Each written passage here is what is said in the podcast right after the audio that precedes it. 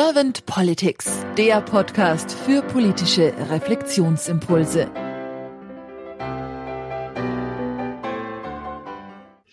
Herzlich willkommen zum neuen Impulsgespräch von Servant Politics. Mein Name ist Claudia Lutschewitz und ich spreche heute mit Margareta Jäger.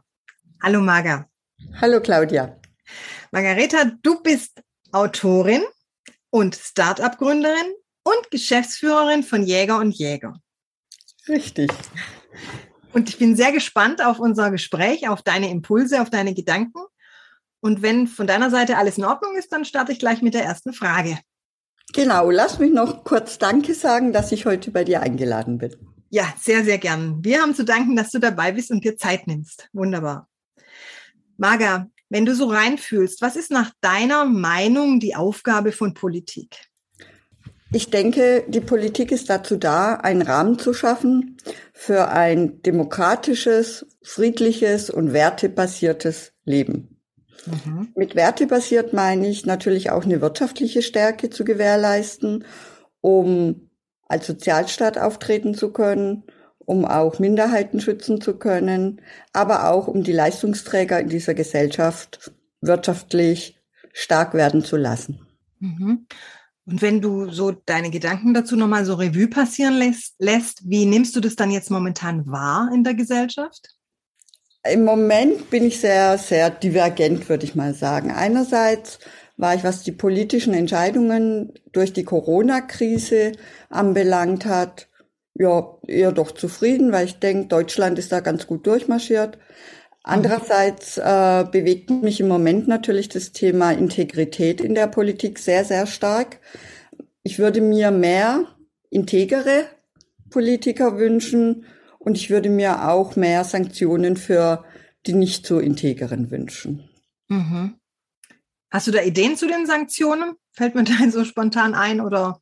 Naja, dass man die ihre Ämter entbindet. Also mhm. äh, wenn man sich da gewisse Wirecard-Affären anguckt und dann mhm. schaut, wo gewisse Politiker heute stehen, äh, dann frage ich mich schon, was das für ein Signal in die Gesellschaft ist und daraus überhaupt keine Sanktionen entstehen. Mhm. Dass sie einfach Verantwortung auch übernehmen müssen für das, was genau. sie tun. Genau. Ja. Jetzt hast du schon ein paar von deinen Wünschen angesprochen. Gibt es da noch weitere, die du dir wünschen würdest? Manche weitere Gedanken, die du hättest für die Politik der Zukunft?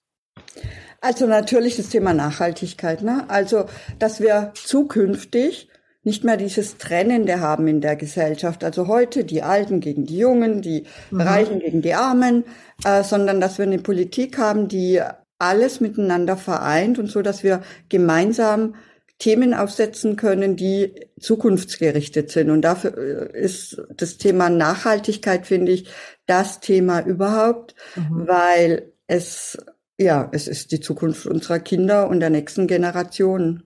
Mhm. Also ich höre da so ein bisschen raus, dass auf jeden Fall die Diversität gelebt wird oder mehr gelebt wird. Mhm. Auf jeden Fall. Ich meine, gut, ich bin eine Frau, ist ja unschwer zu überhören. ähm, und natürlich setze ich mich für Diversität ein, jetzt aber nicht bloß hinsichtlich des Geschlechts, mhm. sondern an, auch an, ja, hinsichtlich von, von Herkunft. Ich bin selber gar nicht in Deutschland geboren zum Beispiel. Wissen mhm. viele auch nicht, weil ich einen deutschen Nachnamen habe. Mhm. Ähm, hinsichtlich der, der Hautfarbe, egal was. Also ich finde mhm. Diversität ganz, ganz arg wichtig. Mhm. Und wir wissen ja auch aus der Natur, äh, wie wichtig da Diversität ist. Ja. Mhm. mhm umso besser die, die Genetik gemischt wird, umso besser das Ergebnis. Mhm, mhm.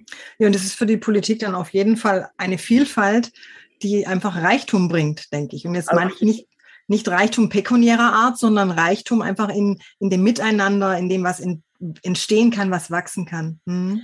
Ja, und ich würde mir auch mehr jüngere Menschen in der Politik wünschen, weil das, was wir gerade haben, das ist eine Politik, die von einer gewissen Alters Stufe gemacht wird. Und ich bin mir sicher, ich habe selber einen Sohn, äh, der jetzt 18 ist und die junge Generation denkt da einfach anders. Und ich fände es sehr, sehr wichtig, solche Gedanken auch mit in die Politik mit reinzunehmen. Mhm. Mhm. Das ist ein schöner Gedanke, ja. Was glaubst du, woran es liegt, dass die Jugend nicht so in die Politik geht? Meinst du, weil sie zu konservativ ist und die Alten noch zu dominant sind oder vielleicht zu viel also, Machtstreben haben? Ja, ich würde da vielleicht gerne mit einer Gegenfrage antworten. Ähm, warum sind denn so wenig Frauen in den oberen Führungsetagen zu finden? An was könnte das liegen? Ja, eine gute Frage. ja. ja, ich glaube, so ähnlich lässt sich auch diese Frage beantworten. Okay, gut, dann lassen wir sie soweit offen und äh, der Zuhörer darf sich Gedanken machen. Ja, sehr schön. Dankeschön.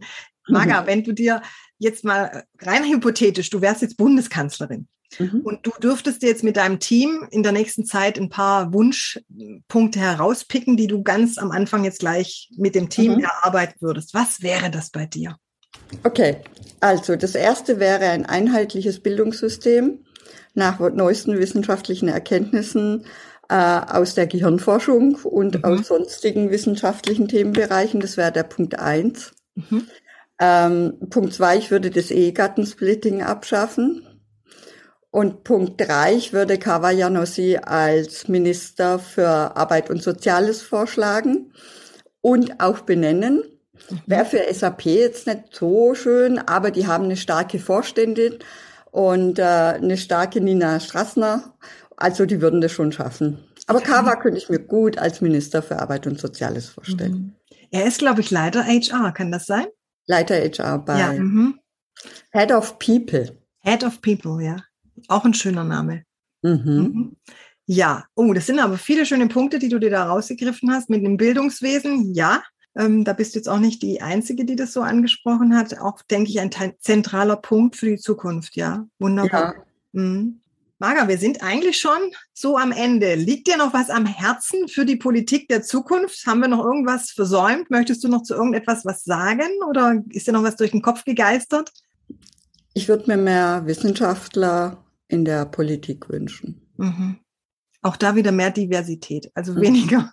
Mhm. Und das weniger eben Journalisten. Ich weiß gar nicht, was die alle von Haus aus sind, aber wirklich Menschen, die, die sich intensiv mit Themen auseinandergesetzt haben und Entscheidungen nicht leichtfertig treffen, sondern wirklich wissenschaftlich fundiert. Mhm. Ich habe vor kurzem eine Abhandlung gelesen, wo drin stand, also ich habe es da nicht überprüft, aber wo drin stand, dass die meisten in politischen Ämtern entweder Juristen sind oder Lehrer. Oh, wow. Oder Lehrerinnen und Juristinnen, also wenn man jetzt mal das richtig gendert. Okay. Ja, danke schön, Marga. Das waren jetzt sehr, sehr schöne Impulse. Ich danke dir für das Gespräch und auch für deine Zeit. Vielen lieben Dank und dann wünsche ich dir jetzt noch einen schönen Abend. Vielen lieben Dank dir, Claudia. Und ja, hat Spaß gemacht. Vielen Dank. Ja, gerne. Auf bald dann, Margaret. Tschüss. Auf bald. Tschüss.